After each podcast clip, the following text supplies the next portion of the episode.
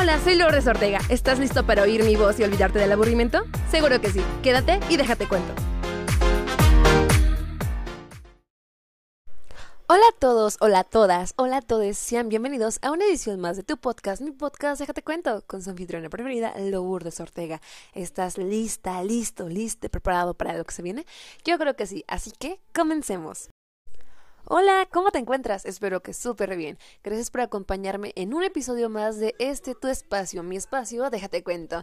El día de hoy traemos un tema que está en boca de todos a los aficionados del deporte y claro que sí, vamos a hablar sobre los Juegos Paralímpicos de Tokio 2020. Pero antes de llegar a cómo se están llevando los juegos, quién está en la cima del medallero, pues vamos a hablar un poquito sobre la historia de estos Juegos Paralímpicos, que como sabrás son uh, una rama de lo que son los Juegos Olímpicos. Vamos a platicar sobre ello y espero te guste. Los Juegos Paralímpicos son una competición internacional fundada por Ludwig Woodman en 1960 para atletas con todo tipo de discapacidades físicas, mentales o sensoriales, como amputaciones, ceguera, parálisis cerebral y discapacidades intelectuales. El nombre incorpora el prefijo griego para significado proximidad o similitud con los Juegos Olímpicos, pero en su momento el nombre se debía o se debiera a la presencia de participantes con parálisis o paraplegia. Si bien este evento es dedicado a las personas con cualquier discapacidad, dichos participantes pueden, eh, si logran las metas mínimas necesarias para clasificar en la disciplina, participar en los Juegos Olímpicos tradicionales. Hay Juegos Paralímpicos de verano y Juegos Paralímpicos de invierno, los cuales se celebran desde 1988 con los Juegos de Verano de Seúl, Corea del Sur.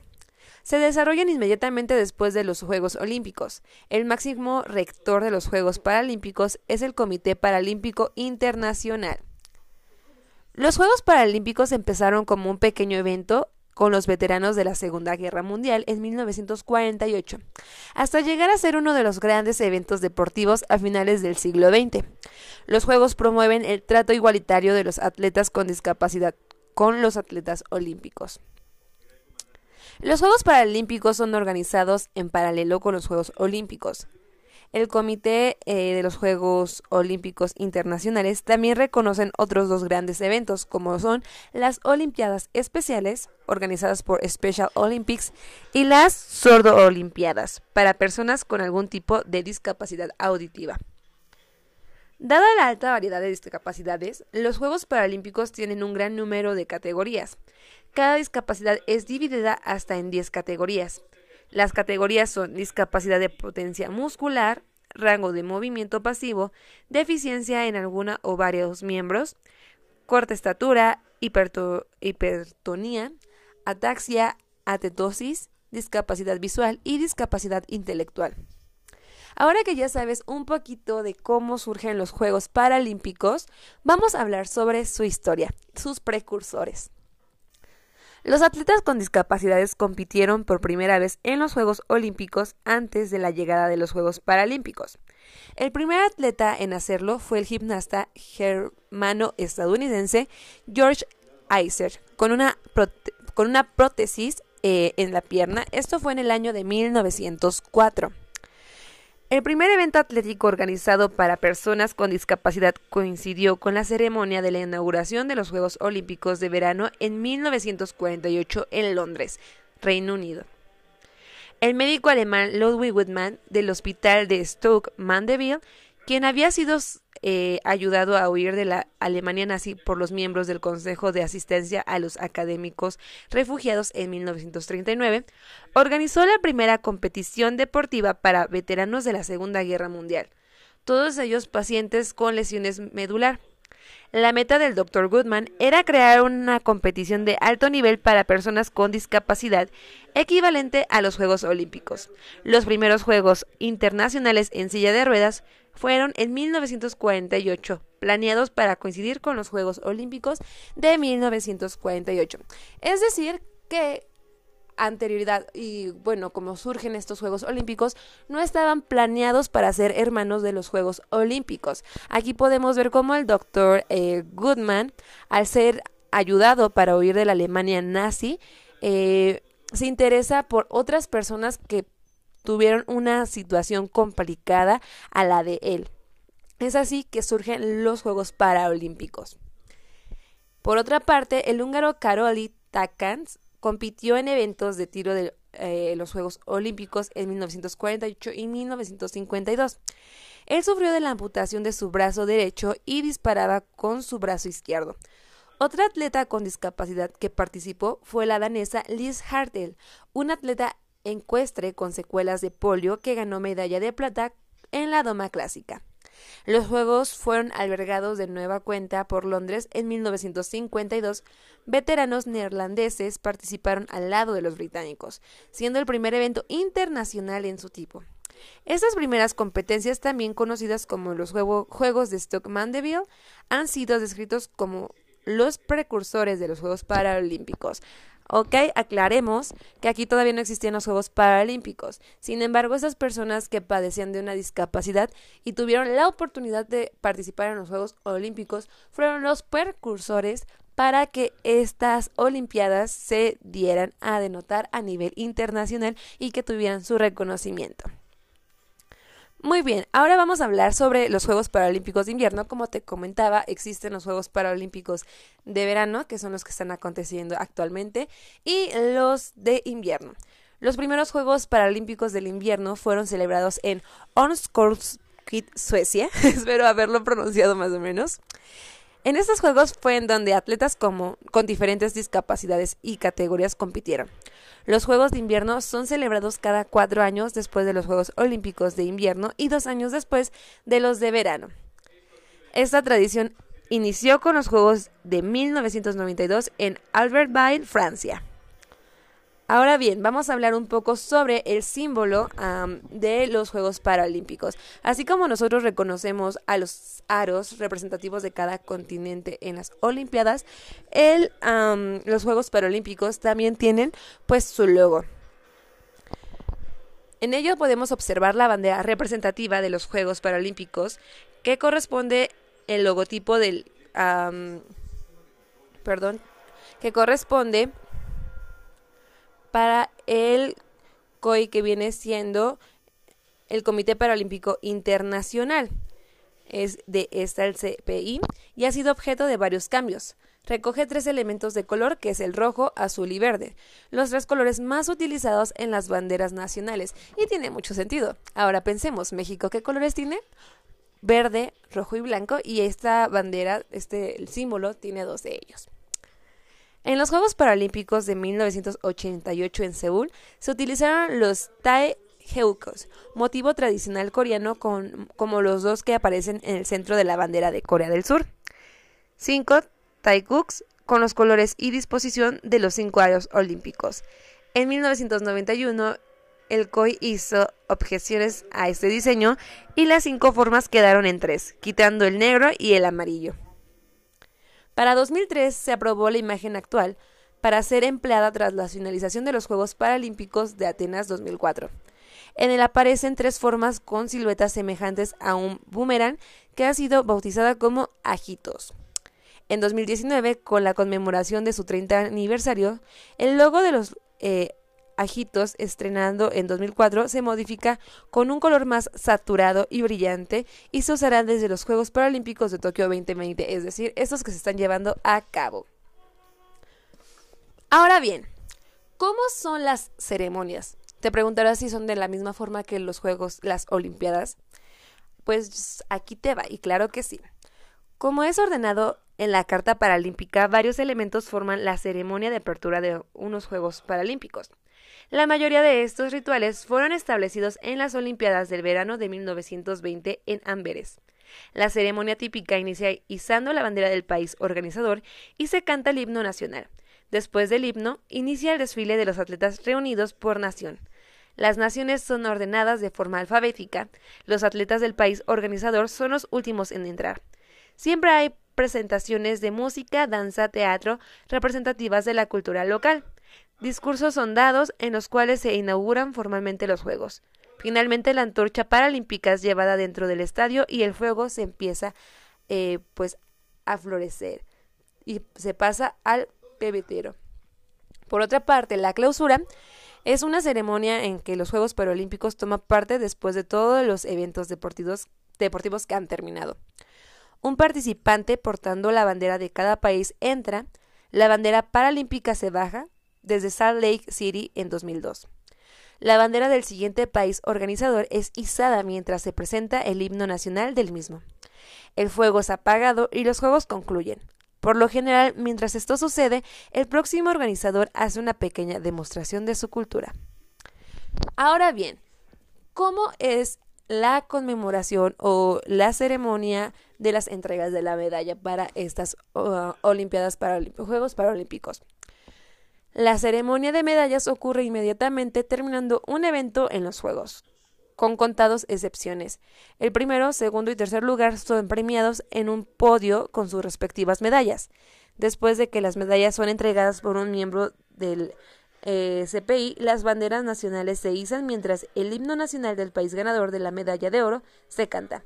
Voluntarios del país organizador también participan durante la ceremonia de entrega de medallas, llevando las medallas a los oficiales que premiarán, así como portando las banderas que serán izadas. La ceremonia de premiación puede hacerse al máximo al día siguiente del evento. Cada vez que pienso en esto de las ceremonias de inauguración, de cierre de este tipo de evento deportivo, me imagino mucho, o se me viene a la mente el capítulo de Bob Esponja con las Olimpiadas donde vemos competir a Bob Esponja y Patricio. Ahí vemos la influencia de este tipo de eventos deportivos tan grande que llega hacia la pantalla chica en las caricaturas y a quien no le sacó una risa, al menos a mí lo logró, ¿verdad? Y pues bueno, ¿A qué se debe estos Juegos? Eh, el motivo de los Juegos Paralímpicos es para mostrar una igualdad entre las personas eh, con las discapacidades y aquellas que se encuentran en las Olimpiadas Deportivas. Aquí te va una relación con los Olímpicos, la igualdad entre estos Juegos. En 2001, el Comité Olímpico Internacional y el Comité Paralímpico Internacional, CIOI y CPI, firmaron un acuerdo para garantizar que las ciudades que fueran sede de se comprometieran a organizar los Juegos Olímpicos y los Juegos Paralímpicos. Es por ello que la sede de cada país tiene que cubrir ambos eventos. Este acuerdo se extiende hasta los Juegos del 2020. El Comité Olímpico Internacional ha plasmado su compromiso para que todas las personas tengan acceso al deporte. La carta no menciona a la discriminación por discapacidad, pero podemos entender que el movimiento olímpico se opone a todo tipo de discriminación, al igual que la Carta Paralímpica se opone a todo tipo de discriminación basado en raza, política, religión, género, orientación sexual o discapacidad. Los Juegos Paralímpicos eh, de invierno 2014 fueron los primeros en ser organizados por Rusia. Hubo un gran contraste con su predecesor, la Unión Soviética, quien organizó los Juegos de Verano de 1980 en Moscú y rechazaron albergar los Juegos Paralímpicos en su territorio, declarando que ellos no tenían ningún ciudadano con discapacidad. Vaya error o vaya tamaño de discriminación. Como resultado, ese año los Juegos Paralímpicos de Verano fueron organizados por la ciudad de Arnhem, Holanda. Esta actitud cambió en Rusia durante la década pasada del país, que ratificó la Convención eh, de los Derechos Humanos para Personas con Discapacidad de la ONU.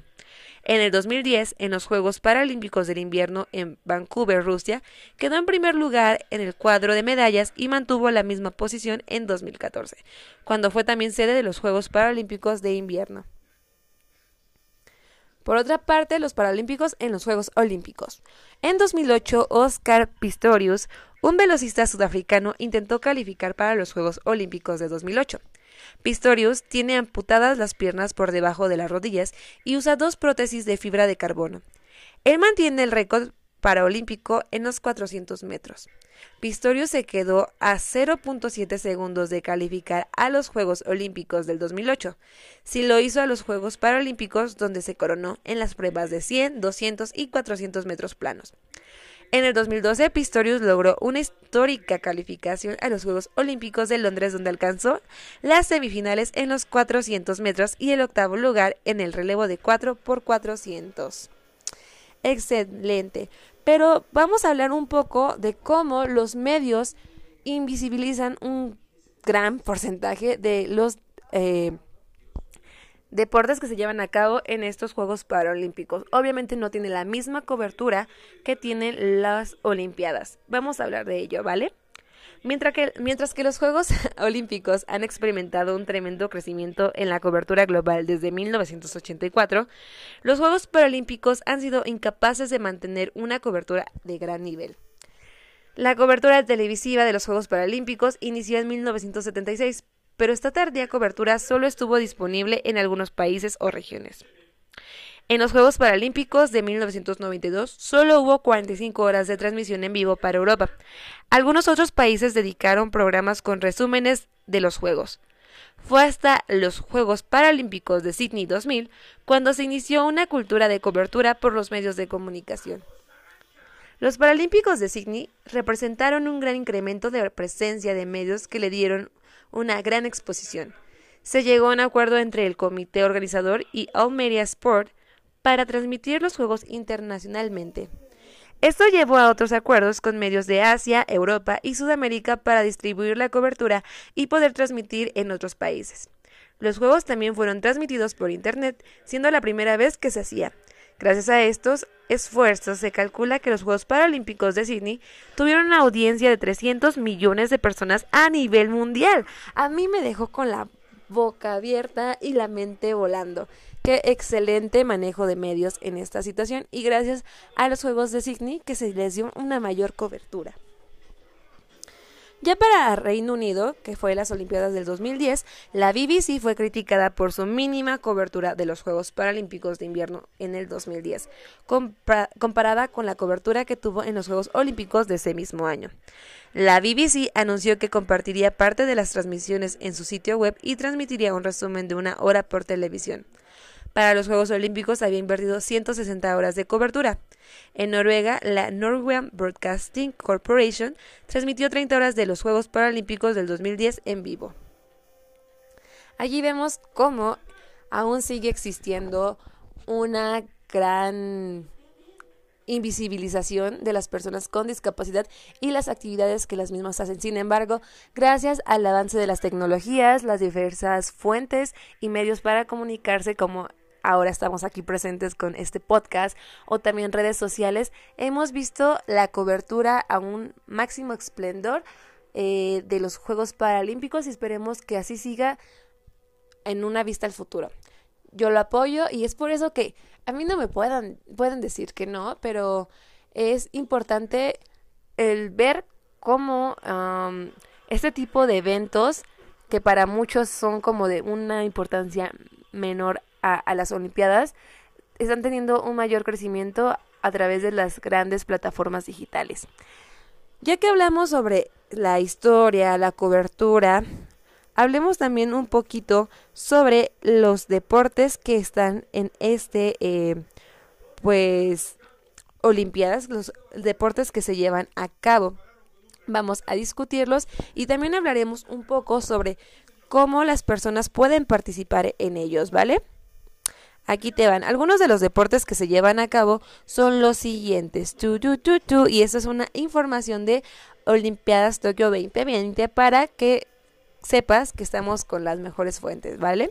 Los deportes que se ven aquí fueron arquería, atletismo, badminton, eh, canotaje, ciclismo en ruedas, también ciclismo de montaña, eh, equitación, fútbol 5, goalball, judo, rowing, shooting, voleibol sentados, natación, eh, tenis de tabla, taekwondo, triatlón, básquetbol en silla de ruedas, eh, esgrima en silla de ruedas, rugby en silla de ruedas y tenis en silla de ruedas por mencionar algunos. Pero vaya, vamos a ver cómo funciona esto en las categorías de los deportes. Y aquí les va. El Comité eh, Paralímpico Internacional ha establecido 10 categorías de discapacidad, incluyendo física, visual e intelectual. Atletas con una de estas discapacidades pueden competir en los Juegos Paralímpicos una vez que son aprobados en una categoría. Esas categorías aplican de igual manera para los Juegos de verano e invierno. Aquí les va algunas. Discapacidad física, que hay ocho diferentes tipos de discapacidad física. Discapacidad de potencia muscular, que es la discapacidad en esta categoría por lo general es debido a la falta de potencia en los músculos. Discapacidad de rango de movimiento pasivo, que es el rango de movimiento en una o más articulaciones es reducir en modo sistemático. Pérdida o deficiencia de un miembro, una total o parcial ausencia de un hueso o articulaciones debido a alguna enfermedad, trauma o deficiencia cognitiva. Corta estatura. La estatura es reducida debido a piernas, tronco o brazos cortos, el cual es consecuencia de un déficit muscular, esquelético, falta de huesos o cartílagos. Hipertonía. La hipertonía es una tensión anormal en los músculos, que evita su estiramiento natural. La hipertonía puede resultar de una lesión, enfermedad o condición que por lo general afecta al sistema nervioso central. Por ejemplo, la parálisis cerebral. Ataxia es una discapacidad que consiste en la pérdida de coordinación de los movimientos musculares. Por ejemplo, parálisis cerebral, ataxia de Friedrich. Atetosis, por lo general, está caracterizada por desequilibrio, movimiento involuntario y dificultad para mantener una postura simétrica. Ejemplo de ello es la parálisis cerebral coreatosis. La discapacidad visual los atletas con esta discapacidad pueden tener pérdida de visión parcial o total. Esto incluye deficiencia en uno o más componentes del sistema de visión, que sería estructura del ojo, receptores nervio óptico o la corteza visual. El uso de un guía en competencia es algo esencial para los atletas que participan en estas categorías. Estos guías, al igual que los porteros eh, de los equipos de fútbol para ciegos, también reciben medallas desde Barcelona de 1992. Y por otra es discapacidad intelectual, que son atletas con alta discapacidad en el funcionamiento intelectual o cognitivo. A pesar de que el Comité Paralímpico Internacional inició solo con atletas con discapacidad física, el grupo de discapacitados intelectuales han sido incluidos en algunos de los deportes paralímpicos. Los participantes se reducen a, a solo algunos atletas élite diagnosticados antes de los 18 años de edad. Las Olimpiadas Especiales reúnen únicamente a deportistas con esta discapacidad y es un evento reconocido por el Comité Olímpico Internacional. Ahora ya no sabes cuáles son los deportes y las discapacidades que pueden eh, y se toman en cuenta para estas Olimpiadas Paralímpicas. Ya que hablamos un poco sobre el símbolo, la historia, la ceremonia y los deportes, vamos a hablar también y ahora sí, redoble de tambores sobre estos Juegos Paralímpicos de Tokio 2020 y la controversia alrededor de ello. ¿A qué me refiero con controversia? A todas las dificultades que han estado existiendo desde el año pasado con lo de la contingencia por la COVID-19. Los Juegos Paralímpicos de Tokio 2020 son los décimos sextos Juegos Paralímpicos y deberían haber tenido lugar en el 2020. Sin embargo, fueron aplazados para 2021 junto con los Juegos Olímpicos. Se llevan a cabo entre el 24 de agosto al 5 de septiembre, es decir, a nada de terminarlos ya, a tan solo cinco días para que concluyan. Hasta el día de hoy que estamos grabando el podcast que es 30 de agosto del 2021. Eh, y pues bueno, el evento es acogido en Tokio, Japón, después de que la ciudad ganara como candidata para los Juegos Olímpicos y los Juegos Paralímpicos de 2020. Es la segunda vez que Tokio organiza los Juegos Paralímpicos, luego de 1964. En estos Juegos se verá la introducción del badminton y el taekwondo al programa paralímpico, mientras que se eliminarán los deportes de vela y de fútbol 7. Sin embargo, se llevó a cabo fútbol 5.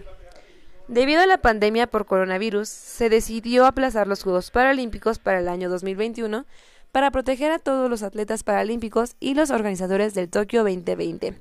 Y es así como esto se lleva a cabo. Vamos a hablar también sobre cómo se encuentra el medallero, que yo creo que es una de las cosas que nos está pues volando la cabeza por aquí, por este lado del mundo. Y es que cabe mencionar que esos juegos se llevan a, al menos aquí, hora México, por la madrugada. Comienzan a partir de las 12 de la noche, de la madrugada, y concluyen pues a las 12 del día. O sea que hay que estar como preparados con la alarma puesta para ver a nuestros favoritos, ¿vale? A nuestros amigos, a, a nuestros gallos, por así decirlo. En este caso, pues México, ¿verdad? Y aquí vamos checando la tabla de posiciones hasta el día de 30 de agosto del 2021.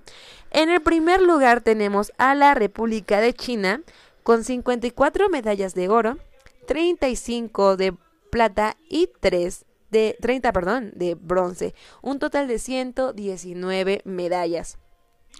Por otra parte, aquí tenemos en el eh, segundo lugar a Gran Bretaña con 70, de las cuales 27 son de oro, 21 de plata y 22 de bronce. Obviamente no les voy a decir cómo está el medallero porque amigos, están participando más de 69 países, entonces nos tardaríamos una vida entera aquí mencionándolas. Pero ahora sí, vamos a, a, que nos llama la atención aquí nivel Latinoamérica, ¿cómo estamos? Pues bueno, Brasil se encuentra en la quinta posición con 36 medallas, de las cuales son 13 de oro 8 de plata y 15 de bronce. Por otra parte tenemos también a nuestro grande México, México en la posición número 21 con 9 medallas. De ellas son 3 de oro, 1 de plata y 5 de bronce. Cabe mencionar que a México le está yendo muchísimo mejor que en las Olimpiadas. En las Olimpiadas, si no mal recuerdo, solamente se llevaron creo que 4 medallas. Eh, y aquí llevamos ya nueve y aún nos queda seis días para pues concluir el evento. Entonces, hagamos, crucemos los dedos para que México pueda reunir más medallas y que nos, bueno, ya nos venimos con la cabeza en alto e, en estos Juegos Olímpicos. Claro que sí. Vamos a mencionar eh, a otro país de Latinoamérica y aquí se los dejo. Tu, tu, tu, bajando la lista, aquí estamos. Ay, caray. Cuba. Cuba en la posición número 58 con una medalla de plata, dos de bronce, un total de tres medallas. Ahora sí, para concluir nuestro podcast, nuestro espacio y que puedan descansar de la voz de esta señorita. claro está que pueden ponerle posa y decirme adiós, Lolo nos vemos. Pero yo sé que van a estar conmigo hasta el final. Entonces ahora sí vamos a hablar sobre ah, atletas paralímpicos que representarán y representan en estos momentos a Latinoamérica para nuestro Tokio 2020. Ok, comenzando con Cuba, tenemos a Omara Durant. Es la velocista que tiene actualmente los récords mundiales en 100, 200 y 400 metros. Tiene más de una década sin ser derrotada y sin coros acumulados desde Londres 2012. Durant vive con debilidad visual profunda por una catarata cognitiva. Sin embargo, eso no la detiene para romper récords. Girl Power. Ahora vamos con Colombia, su representante Erika Castaño. Es la favorita para llevarse el oro en el lanzamiento de disco. Actualmente es la campeona mundial y panamericana. A los 23 años recibió un disparo en la columna que le quitó la movilidad de las extremidades inferiores. México, Amalia Pérez. Es la sexta vez que la alterista compite en unos Juegos Olímpicos. Desde Sydney 2000 ha acumulado tres oros y dos platas. Con 30 años de experiencia en su deporte, compite en la categoría de los 61 kilos. Ella vive con artro griposis cognitiva. Brasil, tenemos a Vinicius Rodríguez. El velocista tiene el récord mundial de los 100 metros en la categoría de T63, que es amputados de miembro inferior con prótesis. Ganó bronce en los 100 metros en el Mundial de 2019. A los 19 años le amputaron la pierna tras un accidente de moto. Chile con Francisca Mardones. Campeona mundial de lanzamiento de bala, es la primera vez que competirá en esta disciplina en unos Paralímpicos. Antes compitió en Londres y Río en tenis en silla de ruedas. Una caída cuando trataba de ayudar a víctimas del huracán Lenin en 1999 le provocó daños en la columna. Perú, Angélica Espinosa. La taekwondoína es la número uno en el ranking mundial, además de tricampeona en Panamericana. En Lima 2019 ganó medalla de oro y es la primera vez que competirá en Juegos Paralímpicos. Tenemos a Venezuela con Lisbeli Vera. La atleta debutó en el 2017 y en Lima 2019 ganó el título para panamericano en los 400 metros de plata en los 100 y 200, además de dos medallas de bronce en el Mundial de Dubái de 2019. A sus 19 años es una fuerte candidata de velocidad. Y por último tenemos a México con Juan Diego García. El taekwondoín tiene apenas 18 años y ya tiene un título de campeonato mundial que obtuvo en Antalya en 2019 y campeón de los Juegos para Panamericanos de Lima. Es actualmente el número uno del ranking mundial en su categoría este muchacho. Súper feliz por ellos y obviamente apoyándonos a cada uno de estas figuras de los cuales ya hablamos, deportistas que son un ejemplo de vida y que en realidad demuestran que nada es imposible cuando el esfuerzo, la dedicación y las ganas están presentes. Espero te haya gustado este episodio sobre los Juegos Paralímpicos y el detrás de los mismos. Soy Lourdes Ortega, muchas gracias por llegar hasta aquí, por llegar a este cuarto episodio, perdón, tercer episodio de nuestra cuarta temporada. Te lo agradezco y ya sabes que si quieres seguir en contacto conmigo, puedes encontrarme en mis redes sociales como Lulu Ortega en Facebook, en Instagram como lulu.989797 y obviamente en el Instagram del podcast donde les estoy subiendo pues básicamente el resumen de cada episodio con imágenes y musiquita de fondo que es deja guion bajo tech guion bajo cuento guion bajo el podcast. Así que si ya tienes toda esta información, compártela haznos crecer como comunidad y muchas gracias por acompañarme en una edición más. Como siempre, te mando las mejores vibras, mucho amor, muchos besos, bendiciones, hasta la próxima. Y si me extrañas, ya sabes, reproduce uno de nuestros muchos episodios. Hasta la próxima, adiós. Esto fue todo por hoy. Lo sé, lo sé, me extrañarás, pero no te preocupes, que la siguiente semana habrá más de que chismear. Hasta la próxima.